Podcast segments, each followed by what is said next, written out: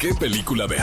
Con Gaby Mesa y Oscar Uriel. El podcast. Cinéfilos, bienvenidos al podcast de qué película ver. De verdad es un gusto poder compartir estos debates con ustedes, que ya hemos tenido a diferentes invitados, Oscar y yo aquí. Oscar, ¿cómo estás? Muy bien, eh, muy contento porque tenemos un invitado muy especial. Exactamente. La verdad queríamos que fuera uno de nuestros primeros invitados en estos debates, en la era de los debates. Mira, no, no es por quedar bien porque esté muy aquí. ocupado, ¿verdad? No es por quedar bien porque está aquí, pero en cuanto dijeron, a ver, vamos a hacer un formato de podcast para qué película ver, yo dije, tenemos que invitar a Emilio Treviño. ¿Cómo Y aquí estás, está con nosotros. ¿Cómo están? Yo, yo feliz de estar aquí. Gracias por la paciencia de No, esperarme hasta hoy. Pero yo feliz, yo feliz de estar Oye, aquí. Emilio, ¿a qué edad empezaste a hacer doblaje? A los cinco años, a los cinco años Y- y- empecé. Pero, ¿cómo, a ver, ¿cómo alguien empieza a los cinco años haciendo doblaje? Es una Tus papás historia- te pegaban una explotada tremenda. Ay, a ¿Qué la dijeron Luis los papás? Miguel, ¿Cómo así. ganamos un dinero extra? Exacto. Tiene bonita voz, Emilio. Tiene bonita Tiene voz, bonita mijo. voz. Tiene bonita voz, mijo. Se aprende las películas. ¿Pero qué? ¿Empezaste, ¿Empezaste tú en casa a imitar las voces de lo que estabas escuchando? Lo que pasa, eh, de- desde pequeño era muy raro porque mis papás tenían la costumbre de que nos llevaban a mi hermano y a mí a- al teatro, al cine desde muy pequeños porque nos gustaba mucho, ¿no? Nunca fuimos los niños que nos llevaban al cine y lloraban y tenían que salirse de la película jamás. O sea, más bien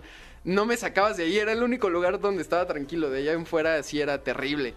Y pues no sé, desde pequeño como que tenía, sabía que quería ser actor, cuando veía películas me las aprendía de memoria, todos los días era un personaje distinto, este, cuando iba al teatro me paraba de la butaca y le decía a mi mamá, este, ay, yo quiero estar ahí, ya me quería subir al escenario y mi mamá así de, no, no, no, no, siéntate, o sea, para estar ahí se estudia, para estar ahí son muchos años y tú eres un niño y no hay para niños y, y siéntate ya. Bueno, para, para quienes están escuchando ahorita eh, a Emilio, antes de que te abordemos con más preguntas, Emilio, pues hay que dejar en claro que él es un actor. Eres actor, has estado en teatro desde muy niño, has estado en, en la televisión, esperemos pronto ahí más cosas verte en el cine. Y también, pues, eh, creo que poco a poco el público te ha ido conociendo mucho por el tema del doblaje, ¿no? Que has dado voz a, a ¿A personajes quiénes? A ver, para- impresionantes. Dales un quemón. a- Pues Son que hace, creo que fue como dos años, me tocó darle voz a Miles Morales en la película de Spider-Man, un eso nuevo ya universo. convirtió en, ¿no? Sí, fue un, pues nunca pensamos, la verdad es que hablando con el director de doblaje y todo y con el cliente de Sony jamás pensamos que iba a ganar el Oscar o una cosa así, o sea, lo hicimos como pues o sea, pones tu corazón en el proyecto y ya y dejas que lo mejor pase, ¿no? Y, Pero sí, te- sí te digo, viendo lo que estaba, aunque no, no sé si viste la película completa, pero te dabas cuenta de que era algo interesante. Sí, o sea, sobre todo lo que me llamó la atención fueron tanto la animación que querían proponer, que era como de cómic, que era, nunca se había visto algo así antes, y la historia. Eh, por primera vez estaban apostando a realmente eh, quemar cartas que nunca se habían usado en una película de superhéroes, como Los el multiversos. multiverso, cosas así. Yo lo que tenía miedo cuando lo grabamos es que estaba, justo había pasado Spider-Man Homecoming, venía el hype de la gente de tenemos a Spider-Man en el universo del Ajá. UCM. Yo decía, pues espero que la gente quiera ver otra película que no está conectada otra vez con el UCM, ¿no?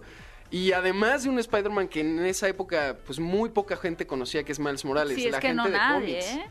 Nadie, yo o no sea, sabía. sí, pues, Yo no. de quién es Miles Morales y ahora es de los A ver, ¿y favoritos. qué otro personaje? Eh, me tocó el año pasado grabar eh, la película de Onward, unidos con Disney Pixar, que eh, le di voz a Tom Holland en español latino. Eh, justo hoy se estrenó Chaos Walking. que tú le pones la voz a a la Tom versión Holland. hablada en español de Caos. Sí, de, de, Chaos- de Tom Holland. De Tom... Pero- la película de Caos, el inicio, sí. Sí, sí Ajá. pero lo que pasa es que aquí en México, de repente, digo, no sé si siga siendo igual, pero tomaban a un actor para que le pusiera la voz en todas las películas donde aparecía ese intérprete. Ahora es un poco... O sea, sí pasa esto de repetir al actor. Con Tom Holland, esta es la tercera vez que me toca repetirlo. Pero como que sabemos en doblaje que no hay una regla en específico. Siempre el que tiene la última palabra es el cliente, el que, el que ya sea Sony Pictures o Disney. Si dicen, en este proyecto en específico quiero que se hagan pruebas de voz, que es casting en doblaje. Y igual y decido cambiar la voz del actor. Pero es que posible. ju- digo, ahorita Pero- ya podemos abrir el debate un poco Sí. también de eso, porque creo que justo México y Latinoamérica tienen un amor por el doblaje que yo me di cuenta de eso tal vez hace cinco años hacia acá. Y, y ahora, además de lo que puede afectar el ego, ¿no? De un, un actor que preste la voz, por ejemplo, tú que digas, yo ya tengo tres películas o tres proyectos dándole la vida a Tom Holland, y de pronto llega este otro Juanito, ¿no? Y es como, ah, no, ahora él va a ser la voz de Tom Holland. Creo que, o sea, ¿cómo afecta tanto a ti, ¿no? ¿Cómo te afecta a nivel personal? ¿Y cómo crees que impacta en la audiencia? ¿Crees que la audiencia reacciona de forma negativa? Eh, sí, o sea, hay de todo. Por ejemplo, con Chaos Walking hay gente que me ha mandado mensaje justo hoy. Estaba checando en las redes, mucha gente que le pone contento que, que es como, sí, yo quería que tú lo volvieras a hacer porque me gustó tu trabajo en este actor, en esta película. Y hay gente que dice, ¿sabes qué? Yo ya te escucho en todos lados, qué bueno que en esta ya te cambiaron, ¿no? O sea, siempre las opiniones sí se dividen. Yo creo que sí hay voces que ya no puedes llegar a cambiar tan fácilmente. Por ejemplo, DiCaprio, que tiene 80 mil películas y el actor de doblaje que lo hace lo ha hecho en casi todas. Sí la gente se da cuenta que es como, esta voz está rara, se escucha mal, se escucha distinto. Es, no Los es... españoles no lo perdonaban, ¿eh? O No. sea, el público español, si tú les cambiabas de actor, eh, se armaba un problema tal y como si lo hubieras cambiado en la película. Sí. Imagínate. Siento que estamos nosotros más familiarizados con este tipo de decisiones y cambios porque estamos pegados a Estados Unidos y porque la cultura del doblaje, aunque ah, ahorita vamos a entrar a ese tema, este no permea tanto, por ejemplo, como en España, que tenía las versiones, o sea, ver una versión original era un problema.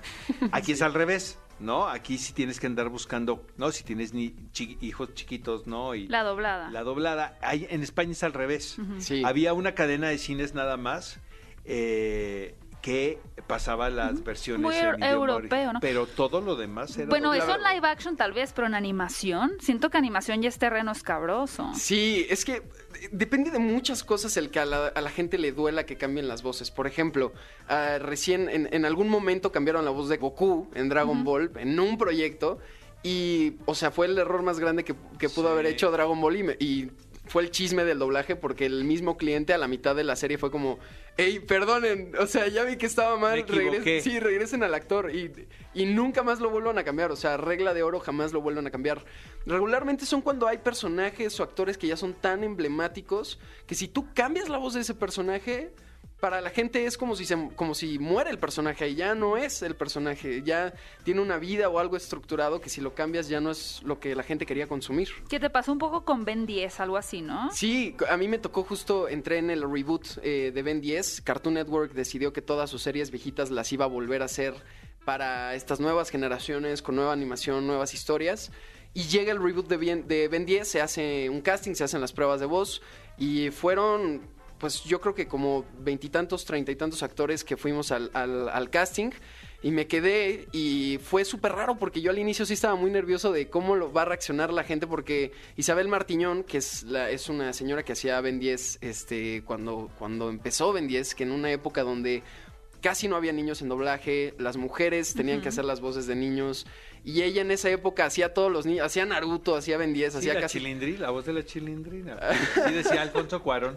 Sí. Ajá, decía, no, pues es la voz de la chilindrina. No porque María Antonieta de las Nieves lo haga, sino el tono de voz Exacto. que tenían las señoras que podían ponerle la voz a un niño A o a un una niño. niña. Sí, y, so- y sonaba bien en, en esos, en, en ese tiempo. Pero era ya suena raro ahora. Ya, ¿estás no, ya acuerdo? ahorita ya nadie te lo compra. Ningún ya- niño te lo compra, pero, pero No, jamás. nada. Y de hecho fue lo que en, en el casting pidió específicamente Cartoon. O sea, dijo, sí probemos eh, cinco mujeres a ver qué pasa, pero distintas, a ver, igual encuentran algo que nos gusta. Pero dentro de lo que cabe queremos que sí sea alguien cercano a la edad y, que, o sea, que ahora sí ya la gente no, si, no sé, si se mete a investigar, que no sea de por, por qué es una mujer Ben 10, ¿no? Este... Y fue muy divertido porque nos quedamos y se reinventó el personaje por completo. Cuando salió la serie yo estaba como, veamos cómo reaccionan. ¿Cuántos años tenías, Emilio? Cuando salió Ben 10 yo tenía como 15 años, como ok. sí, 15, 16 años. A ver. Y sí, Eh, Es que, ¿sabes qué? Es, ah, es tan complicado eh, hacer doblaje. O sea, la gente piensa que llegas a una cabina y hablas. Pues Como tú y yo piensan, ¿no? tú- Que es como- piensan que así no, como tú y yo. ¿verdad? Les tenemos noticias porque hay un, hay un reloj, hay un timer, eh, tienes que entrar a Q, o sea, tienes que entrar justo en el momento que está hablando el personaje. Obviamente el personaje, el, mo- el movimiento de los labios está en el idioma original, entonces eh, tienes que medio empatar en lo que se pueda. ¿Estás de acuerdo? ah? A mí me parece muy complicado. Digo, tú y yo ya hicimos doblaje. Este, yo hice los el, el presentador Ah, sí. de los Minions. Y de hecho el que hace a Jack Sparrow, ¿cómo se llama este director? Ricardo Tejedo. Ajá. Ese fue el que nos dirigió. A Marta de Baile, que hacía La Reina. Estaba también... ay. Irene Azuela, no, Irene Azuela. Sopitas también. Bueno, el caso es... Y nos trataron o sea, durísimo. Pero realmente a mí me gusta eh, eh, me gustan los ambientes donde hay mucha disciplina porque finalmente pues quedan bien las cosas. Completamente. A mí no me molesta que me estén diciendo y otra vez y otra vez, pero sí de lo que me di cuenta es que no es nada fácil y hay mucha técnica involucrada. Sí, ah, porque aparte hay una línea muy delgada en doblaje sobre todo, eh, que tienes que respetar el trabajo original de lo que se está escuchando, o sea, no por ejemplo, si estás haciendo una película de Martin Scorsese, que no sé, se tardó años en, en la preproducción, en un guion, en trabajar con sus actores, y tú llegas y dices, ¿sabes qué? Voy a hacer algo completamente distinto. Pues una falta Me de voy a respeto. poner de creativo. Ajá, me voy a poner de creativo y ¿sabes qué, DiCaprio? ¿Sabes qué tal? Se me ocurre. ¿no? Ajá, se me ocurre que Se lo me voy a ocurre hacer en así. este momento, ¿no? Cuando Scorsese tiene 20 años tratándola de levantar, sí. darle este tono al personaje, ¿verdad? No, bueno, te, te matan, ¿no? Te matan. Es como quién dejó que este actor hiciera eso. Pero esa es en la parte como de estructura, que tienes que respetar lo que hay. Pero en otra parte, eh, no estamos, no, no sé, nadie está imitando ni, ni, ni por el, nada cercano a eso. Por eso los imitadores regularmente no sirven en doblaje, porque estamos recreando. El actor tiene que tener la sensibilidad para uno en ver y percibir qué era lo que más o menos el actor y el director y el guionista estaban buscando dentro del trabajo, que también para eso tenemos un director en la sala. Y dos, recrear todo, absolutamente todo lo que está pasando para que suene real.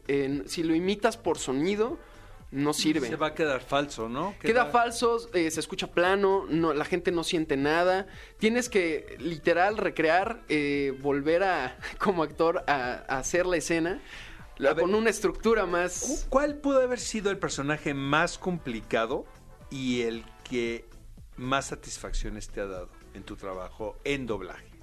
De los más complicados, yo creo que hay un actor que me gusta mucho darle voz que se llama Timothy Chalamet, que ahorita pues Sí, está claro. haciendo 20 mil proyectos. Que a ver, ¿qué, qué trabajo es? ¿Qué, qué versión hiciste? Me tocó darle voz en la película de The King para Ay, Netflix. que me encanta que esa pues era una película con un reto Bueno, es bastante Shakespeare. sí para empezar es. Shakespeare yo justo aparte fue coincidencia yo acababa de, de regresar de estudiar de Nueva York actuación y me encontré a Timothy Chalamet en un fin de semana en la calle antes ¿Qué? de regresar Yo no sabía eso. sí en un o sea literal iba a entrar a un bar ahí en Nueva York me lo encontré saliendo y a la semana que regreso me hablan para los castings, eh, se enteraron que había regresado a México, voy y era eso. Y para empezar la presión de, lo acabo de conocer el fin de semana, así que espero que si me quedo en esto, pues haga honor a su trabajo.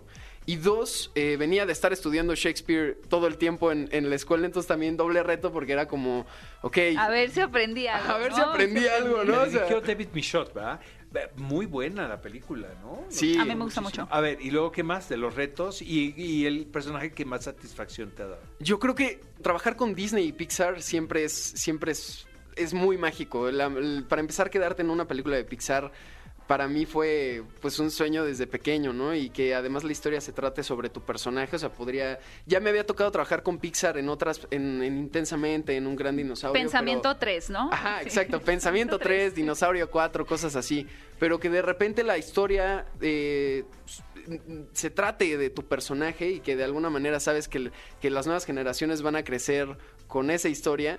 Es una responsabilidad muy grande, pero es súper mágico ver la manera en que Disney cuida cada detalle.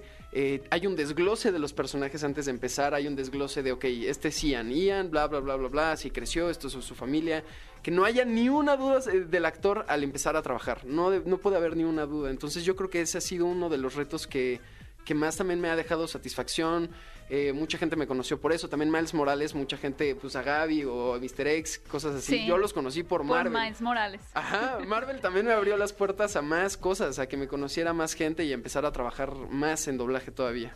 Oye, Emilio, ¿qué tan crítico, bueno, qué, qué tan autocrítico eres con tu trabajo una vez que lo ves terminado? Por ejemplo, ¿no? Ahorita eh, que, está, que estás justamente hablando de, de Unidos o con Billy Batson en Shazam, ¿eres muy crítico contigo mismo o, o ya lo disfrutas una vez que ya lo hiciste? Pues yo creo que hay días, ¿no? Que va cambiando. Hay este- o sea, la verdad es que yo me pongo muy nervioso cuando voy al cine a ver una película que grabamos, porque sí, de repente trato de ver en qué se puede mejorar el trabajo, ¿no? O sea, sí, creo que es una línea muy delgada porque eh, tienes que estar justo en medio. Si eres muy crítico, te vas a destruir, no lo vas a disfrutar y este trabajo es, es de divertirse. Si no te diviertes, la gente no se divierte contigo en el cine. Eh, um, pero también no puedes confiarte de más de, ah, ya hice a Miles Morales, ya hice a Billy Batson, ya, eh, ya lo hice todo, ya puedo... Como que ya, la gente ya. te ama por Gilbert. Ajá, lo que sea, ¿no? Porque, porque no es así. El medio va cambiando. Eh, una película se estrena hoy, es el boom y en dos semanas llega otra nueva. O de repente, no sé, en, en su momento Spider-Verse fue como la película de Spider-Man. Creo que Y todavía. Y todavía, pero, pero bueno, ahorita ya es como la gente ya está hablando ahora más de si va a haber un, un multiverso, en. Spider-Man 3, Sí. cosas así, de WandaVision. O sea, como actor jamás te puedes clavar como yo soy este personaje, yo soy este proyecto. Eh, porque bueno, además- tú porque eres una persona buena. Pero eh, me imagino que hay quienes sí se quedan atrapados en un personaje, ¿no? Sí, por supuesto. Yo, yo he visto muchos compañeros que, que de repente ya de ahí no pasan, pero creo que es justo porque se olvida un poco el cuál es tu trabajo. ¿no? Lo- los actores realmente son un poco fuerte, pero somos un peón para que, la, para que la historia se cuente. Nuestro objetivo, así como el director, el productor, el guionista, incluso el de limpieza del estudio, eh, todos eh, somos un peón para que la historia se cuente de la mejor manera y que la gente lo reciba de la mejor manera. Eh, mi trabajo es contar historias y, y representar la condición humana. Eh, y, y ya sea la historia que me tenga que, que- que- que tenga que hacer. No se trata de en específico eh, tal estudio, tal proyecto. Es, es ¿qué, qué puedo decir ahora en mi trabajo? Y me ¿Se llama... paga bien? Ay, Es una buena pregunta. Eh, pues título del podcast. Paga bien el Se doblaje. pagan bien. A ver, Emilio. Pues mira, el, el doblaje depende. Es, la realidad es que no se paga también como debería de ser pagado. Eh, esa es una realidad. Aquí en México no se paga también como debería de ser pagado el doblaje. Y también es muy complicado. Mucha gente me ha preguntado, ¿se puede vivir de eso? Y pues yo les digo, pues si te va bien y trabajas mucho, ¿no? O sea, que también es un volado, esa es la realidad, no, no, no le voy a mentir a quien me esté escuchando. O sea, si, si te va bien y tienes eh, más de 15 o- o llamados en, un- en una semana, pues, pues claro Tú que eres se de los ocupados, ¿no? De los que tienen más demanda. A-list. A-list. No, A-list. o sea, pues me siento Timothée afortunado. Chalamet Sí, y luego sí. yo. Tom Holland. Tom Holland. No, pues, o sea, soy afortunado en ese aspecto, eh, pero también justo, repito, no te puedes confiar, ¿no? O sea, siempre tienes que buscar la manera de que tu trabajo, eh, ¿por qué te llamarían a ti, no? ¿Qué tiene que decir tu trabajo que, o qué tiene que ofrecer tu trabajo que los directores por eso te elijan, ¿no? Eh, y, siento que justo es una línea muy delgada. Sí tienes que aprender a disfrutarlo, tienes que aprender a divertirte, pero también el ser crítico y saber que, que talento hay mucho. Y yo creo que me di cuenta de eso justo al irme al extranjero, ver tanto talento de repente de, no sé, de la India, de Londres, de tal, y que dices, "Ah, hay mucho talento, hay demasiado talento de mi edad, ¿no? Pues sí, eh, yo creo que eso te inspira a ser mejor. O sea, Sí. porque finalmente sabes cómo están las condiciones del mercado, entonces pues hay que trabajar muchísimo. Yo la verdad creo que la clave en esto es la mezcla del talento con la disciplina y con la técnica. Ah, Para mí la academia es esencial, ¿sabes? O sea, Sí. la preparación. Completamente. Eso se ve. Por más, o sea, ¿sabes? Eso se ve en escena, se ve quién ha estudiado y quién no. Habrá gente que lo pueda medio disimular, pero pero no, después de que estás un tiempo viendo, sabes Claro. quién estudió y quién no. Más en doblaje que eh, hay tanta parte técnica, como Claro. tú lo dijiste. Sí. eh, entrar a tiempo, salir a tiempo, eh, ver la boca, que, que el, que el lip sync esté bien, que la labial esté bien, que bla, bla, bla. Todo eso. Que la actuación tiene que pasar a un modo en donde ya es natural, donde ya... eh, Ya tú- debe estar, la, la actuación ya debe estar. Sí, tu, tu, tu instrumento tiene que estar ya tan trabajado y tan sensible que no te tengas que preocupar en, a ver, denme cinco minutos. No hay tiempo de esos cinco minutos. Tiene que, tenemos que grabarlo ahorita y la película se entrega mañana. Entonces, Dicen eh, que el doblaje importante. mexicano es el mejor en Latinoamérica, ¿cierto? Pues yo, o sea, desde mi punto de vista sí, pero también, no- o sea, creo que hay un gran doblaje también en otros países. Eh, sí creo que el mejor es en México porque la mayoría de producciones que hacen aquí son muy buenas. No quiere decir que todas sean buenas. O sea, he visto cosas hechas en México que también digo, ay, ay amigos, ¿no? ¿Quién, quién aprobó ¿Quién esto, no? eso? ¿Quién dijo? ¿Quién hizo eso? Nombres. Sí, no, no, no. No, pero sí he visto... Nombres y apellidos. Sí, sobre todo en documentales o cosas así, de repente hay, hay, hay veces que como que no los cuidan y digo, amigos, este, están quemando un poquito el nombre de México. Pero sí creo que hay una gran cantidad de trabajo el- en la que tiene una calidad alta. Y, y lo he visto comparado con, con doblajes de otros países. Y sí hay, siento que hay un poco más de corazón en el trabajo. No es, eh, siento que hay un poco más de creatividad, un poco más de, o sea, estas libertades que se han tomado en los Simpsons o cosas así que han marcado, eh, pues la cultura pop, tal cual. Eh, Shrek. Shrek es el mejor ejemplo, ¿no? Shrek, ¿no? ¿Cuántos, cuántos, cuántos diálogos de Shrek épicos o que se han quedado en la cultura de, de México eh, han salido? Muchísimos. Oye, ¿trabajaste durante la pandemia? sí, sí, no, ha sido, ha sido súper complicado. Es que sabes que finalmente la necesidad de contenidos, pues es, es como nunca, ¿no? Sí. Estaban las familias completas en casa viendo una y otra vez, ¿no? Su compu, su televisión, su- entonces hay que darle al público lo que está pidiendo. Entonces, Sí. lo que no sabe es que muchos de nosotros vamos a trabajar con ciertos protocolos sanitarios muy estrictos, que lo único que hacen es hacer más larga la, la sesión. Tú tienes Sí. una cabina móvil, ¿no, Emilio? una sí, cabina? tengo, tengo una cabina O sea, en pero tú, pero tú no tienes director, o sea, tú ya lo haces. Eh, sí tengo director, es que es... eh, Sí, les voy pero a es mi explicar amigo, porque pero creo- es mi amigo, entonces luego ya me pasa notas. No, no, no. Bueno, depende del proyecto. Si hay cosas, por ejemplo, en retakes que son como tomas que ya grabamos el proyecto y esto de repente no está el director. Pero cuando se graba el proyecto tiene que estar el director sí o sí. Y de hecho yo soy, hay actores que dicen, "No, sabes que yo me saco solo. A mí no me gusta grabar solo. Yo, yo me gusta tener un director porque siempre es importante tener una visión externa y más en pandemia porque estás tan preocupado, yo tengo que ser a veces un poco mi propio ingeniero de audio. O sea, nos conectamos a través de, de una plataforma que se llama Session Link. Ajá. El ingeniero desde el estudio está recibiendo mi voz y, y me está grabando y él me está mandando la imagen y, y el audio. El director desde su casa está conectado con nosotros y está viendo en la pantalla y escuchándome a mí, escuchando al inglés y todo. Yo desde mi casa los escucho a ellos y voy grabando. Pero también tengo que ser un poco mi ingeniero de audio, de checar de Emilio, bájale al volumen de tu micrófono, súbele, eh, checa que no haya ningún ruido en tu casa extraño que se meta. Entonces imagínate, si no tengo un director en pandemia, cualquier, por estar preocupado por 20 mil cosas del volumen así, de repente una toma quedó mal o cosas así. Entonces yo sí exijo que, que haya director. No, no, no, me voy a poner aquí No, y a... no hay como lo presencial también, ¿estás de acuerdo, Emilio? Completamente, ¿Te completamente. acuerdas, Gaby, cuando hicimos unas cosas de 24 por Zoom que no las No, retacharon? fue horrible. Pues fue horrible. Sí, es cierto. Casi no, nos no, dice, despiden. parecen youtubers, nos dijeron. y luego... ¿Cómo? Parecen y de fuera de foco. Parece- parecen los de fuera de foco. Ay, perdón, dijeron. Ay, perdón. Pero este, nos mandaron a un foro clandestino a Huixquilucan, Ah, sí. ¿te acuerdas? Del Estado de México. Es verdad. Eh, Sí, es que, oye, Emilio, por ejemplo, este, porque ya estás estrenando justo eh, el doblaje de, de Tom Holland en la película de Caos, el inicio. ¿Esto lo grabaste en pandemia? Esto lo grabamos en pandemia. No. Eso sí se grabó en estudio. Y fue muy interesante porque justo yo venía de no ir al estudio en mucho tiempo. Todo lo estaba grabando desde mi casa. Y llegué y casi casi quería bes- besar el piso del estudio. O sea, fue como de sí, sí, qué sí. delicia es tener un ingeniero aquí. Tener contacto humano también Claro. es súper importante. Como actor te relaja, no, no, no te sientes como apartado, eh, no te tienes que preocupar por 20 mil cosas. Yo creo que todos los actores en esta pandemia lo que más valoramos fueron a los ingenieros de audio. O sea, fue de, no sabía que tenían que resolver tantas cosas de nosotros en una grabación y que no se tardaban nada. Yo luego me piden, o sea, como anécdota, me voy a quemar aquí un poquito en su entrevista. En mi primera grabación pandémica, me dice este el, el- el ingeniero de audio, Emilio, ¿le puedes bajar un poquito? Sí, claro, entonces le bajo al volumen de, de mi computadora y de repente vuelvo a dar la toma. Emilio, bájale todavía un poco más. Ok, le bajo. Y vuelvo a hacer la toma. Emilio, está muy alto, ¿qué no le has bajado? Le dije, hermano, estoy a uno de, de, de- de mi audio, ya no escucho nada. No, o sea, es que no me refería del, del audio de tu computadora, güey. Me refería de, pues, del, del de micrófono. Pues sí, o sea, a mí no me sirve el de la computadora. Y yo, ok. ¿Y cómo hago eso?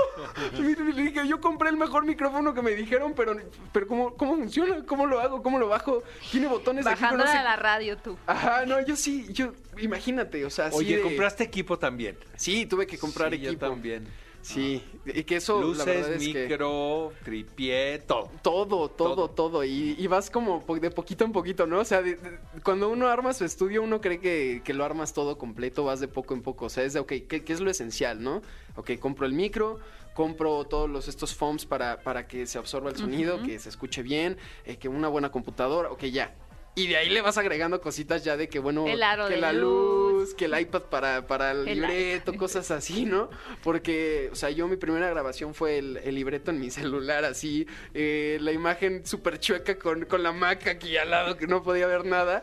Y sobre todo ahí, creo que ahora en pandemia se ha puesto a prueba el, ok, ¿qué tanto, o sea, puedes llevar tantos años en doblaje, pero qué tanto en la parte técnica lo tienes bien? Porque además tenemos un pequeño desfase por el internet, como de cinco cuadros. Sí. Entonces yo ya me tengo que acostumbrar a que tengo que entrar como cinco cuadros antes para quedar bien. O sea, ya no es entrar cuando está hablando, sino tengo que entrar antes. Y pues imagínate ahora. Técnica que le llaman, ¿no? Sí. Técnica pandémica ahora. Técnica pandémica. Nos vamos a quedar pegados un rato cuando esto pase, ¿eh? Todavía esperando los claro. cinco, los cinco Sí. cuadros, ¿no? ¡Eh! ¿A qué hora, no? No, ahora que grabamos Chaos Walking en, en la sala, yo me sorprendí porque ya, ya no, ya no entraba nunca tarde. Y yo decía, bueno, la pandemia ha servido de algo. O sea, ya no hay manera Me de he que entre tarde. en esto. Ah, es que literal te- nos ha obligado a, A o todos. mejoras la técnica para que quede bien o te, o te come, o te, o te come la situación, ¿no? Oye, Emilio, tengo una pregunta antes de, de irnos. Ya ahorita, pues como mencionamos desde el principio, mucha gente te está reconociendo por tu trabajo en doblaje, que has doblado y has participado en producciones muy grandes, ¿no? Y que, que han formado parte de, de la infancia, del crecimiento de muchísimas personas ya al día de hoy. Pero sé que también tú, eh, pues eres un actor y cada vez vas a tener más proyectos. No vamos a hablar ahorita porque sé que muchos proyectos todavía son confidenciales. Pero eh, antes de despedirnos, quisiera saber si el, el trabajo en doblaje para ti es algo que te gustaría mantener. Pues ahora sí, Toda por, tu vida. por- ajá, toda tu vida es un poquito radical. O si realmente vas a preferir dedicarle más esfuerzo a, a tu A trabajo actuación. como actor. Pues, que- o sea, lo que sí estoy seguro es que doblaje seguramente toda mi vida estaré abierto a seguir haciéndolo. A mí me encanta y, y nunca quisiera dejarlo por completo. Creo que tiene una magia también muy particular como actor. Tienes esta posibilidad de ser eh, distintos personajes y que nadie te reconozca. Eso a mí me emociona Hasta mucho. que no hables, ¿no? Hasta que no hables. ahí. Ok, por eso es más mágico que también cuando, cuando hablas y no te reconocen es como, sí, trabajo hecho, ¿no? O sea, se hizo un buen trabajo. Sí, creo que poco a poco me he ido moviendo más a salir un poco más en imagen. eh, sobre todo desde que regresé de Nueva York, como que me enfoqué en, ok, vamos a empezar a movernos un poco más en imagen. A, ya llevamos un buen tiempo haciendo doblaje. ¿Qué más? ¿Cómo, cómo, qué, más retos puede haber? ¿no? ¿Cómo, ¿Cómo se pueden contar las historias de mejor manera? Pero sí creo que doblaje no jamás lo dejaría como en el olvido o de nunca más, ¿no? Incluso aunque estuviera haciendo completamente ya cine en, en imagen, me encantaría en algún momento decirles, oigan, grabé esta película, si, si, si llega el doblaje avísenme para grabarme, ¿no? O una cosa así, no sé. ¿Qué padre. personaje te gustaría grabar, ponerle la voz? ¿Has pensado en alguna franquicia en particular o que te hubiese gustado ponerle la voz? Ya he estado en la franquicia de alguna manera, pero Ajá. me gustaría como más... eh, o sea, ahorita van a entender a qué me refiero, que en, en la franquicia de Batman, ya me tocó en Lego Batman con ajá. Robin, pero me gustaría en algún momento... justo- Alguien quiere de Batman. Ah, estaría... no, no. Quiere ponerle la voz a Robert Pattinson. No, no, no. De hecho, me gustan más los villanos. me tocó hace, hace un tiempo que estuve a nada de darle voz al Joker en Gotham, eh, por- porque no estaba aquí en México, no lo pude hacer, entonces me quedé con ganas de... Me encantaría en algún momento que, que se diera la oportunidad otra vez o algún villano de Batman que no haya salido, estaría... Estaría divertido, no sé. Es una Oye, Emilio. Treviño, una gozada haberte tenido aquí en el en la cabina de qué película ver en esta edición podcast de nuestro programa. Este, nos da la impresión de que vamos a ver mucho a Emilio. No nos olvides, Emilio. No. No, no. Va va a haber muchos pretextos, pues, para Sí. que vengas aquí a la Yo cabina feliz. para platicar. Yo feliz, gracias por invitarme. Gracias por invitarme. Muchísimas gracias amigos. Esto fue el podcast especial de qué película ver. Ya saben, nos pueden buscar en todas las plataformas como cuáles, Gaby Mesa con Z. Como en Spotify, en iTunes, también nos pueden encontrar en la página de quepelículaver.com y también Emilio, ¿dónde te podemos a ti seguir o dónde te podemos escuchar actualmente? Estoy, bueno, de escucharme ya hasta Chaos Walking. Justo también se estrenó The Night Clerk. eh, para que ahí escuchen la película. Está muy padre, es de terror. Para la gente que diga, no, yo quiero algo un poco más, más terrorífico, pues vayan a verla. Súper. y en mi Instagram siempre estoy publicando arroba Emilio Trevino guion bajo. Excelente. Muchas gracias, cinéfilos, por escuchar el podcast. No olviden dejarnos sus comentarios en redes sociales, hashtag qué película ver, cuéntenos qué tal les pareció este episodio y no olviden echarse un clavado para que escuchen los demás debates, podcast, pláticas, entrevistas en qué película ver. Esto fue ¿Qué película ver? El podcast con Gaby Mesa y Oscar Uriel.